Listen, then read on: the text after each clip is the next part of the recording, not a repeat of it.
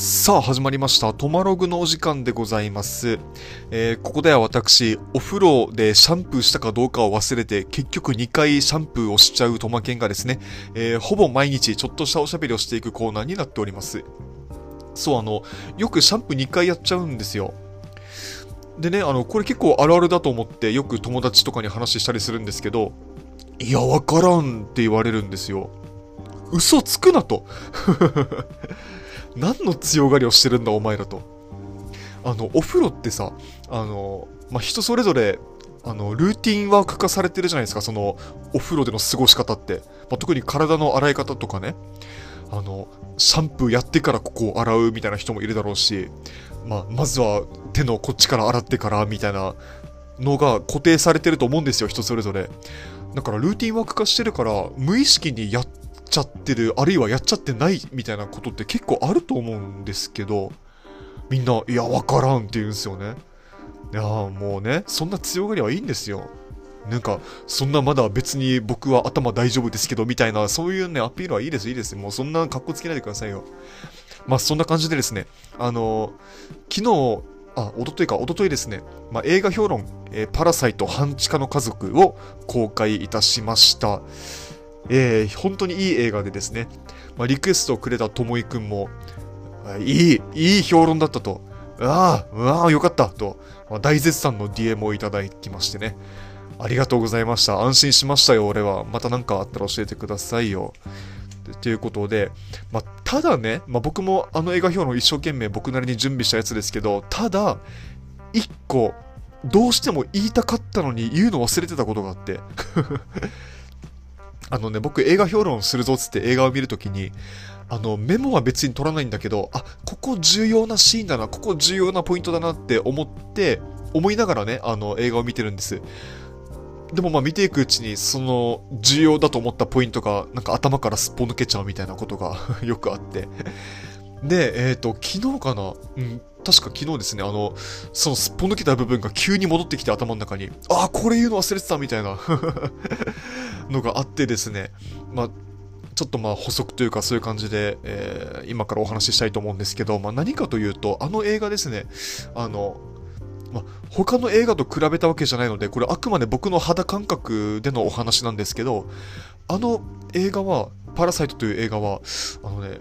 カメラがあまりにも動かないんですよ。あの、つまりその人間の動きをカメラが追うんじゃなくて、まるで監視カメラのようにその定点の位置にカメラを固定して、その画角の中を人間が行き来行き来するみたいな、あの、表現が多くてですね、多いと感じてですね、僕は。やたら多いと感じて。で、それがこの映画が、その、発しているメッセージに深く結びついているなと感じたんです。あの、実際その映画評論の中でもですね、まあ、あの、ていうんですかね、そのどうしようもない社会構造の中で、まあ、生まれた悲劇の物語であると、その、どうしようもない物語だったんだと。まあ、だから、その、社会格差とか、その貧困とかの問題を我々はもっと意識すべきだということを、まあ、強く訴えたつもりなんですけど、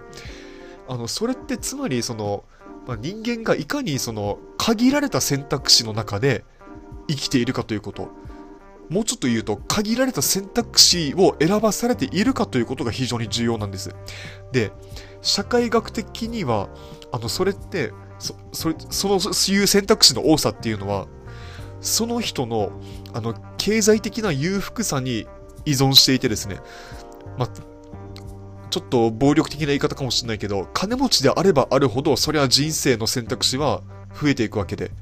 で、お金がなければないほど、しかもやむを得ずお金がないっていう状況で、大体の人はお金がないんだけど、そうなればなるほど、あのー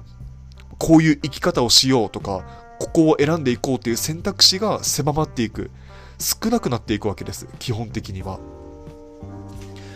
だから、あのーまあ、たと一番わかりやすかったのが本当にあのお金持ちのあ映画のねその金持ちの家の中は基本的には本当にまあ固定カメラの中の画角だったんです。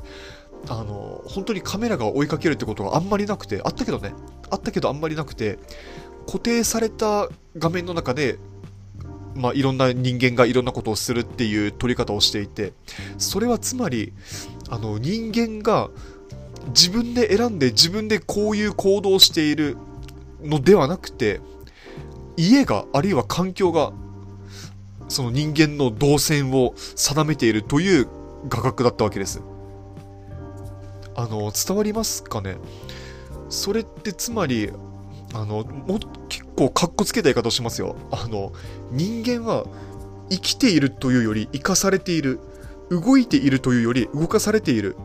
あの、そういう状況の中で、まあ、その、それぞれ人生を歩んでいたりするわけですよ。だから数少ない選択肢をやむを得ずこの選択を取った。やむを得ずあの選択を取った。で、それが連鎖していってやむを得ずこうせざるを得なかった、こうしてしまったというのが、あの後半、終盤のはちゃめちゃ展開なわけですよ。そこをね、言いたかったんだけど忘れてました。はい。まあ、そういうことで、えー、まあ、見たことない方はぜひ見てみてほしいですし、まあ、見たことある方もね、あの、もう一度見てほしいです。僕がその、評論の中であの伝えたかったポイント、まあ、我ながら結構大事な観点だったりすると思うので、てか、それが映画が、あの、我々観客に伝えたかったメッセージの重要な部分だと思ったりしてるので、まあ、ぜひ、えー、ご覧になってみてくださいということで、えー、今日のトマロがここまで。また次回お会いしましょう。さようなら。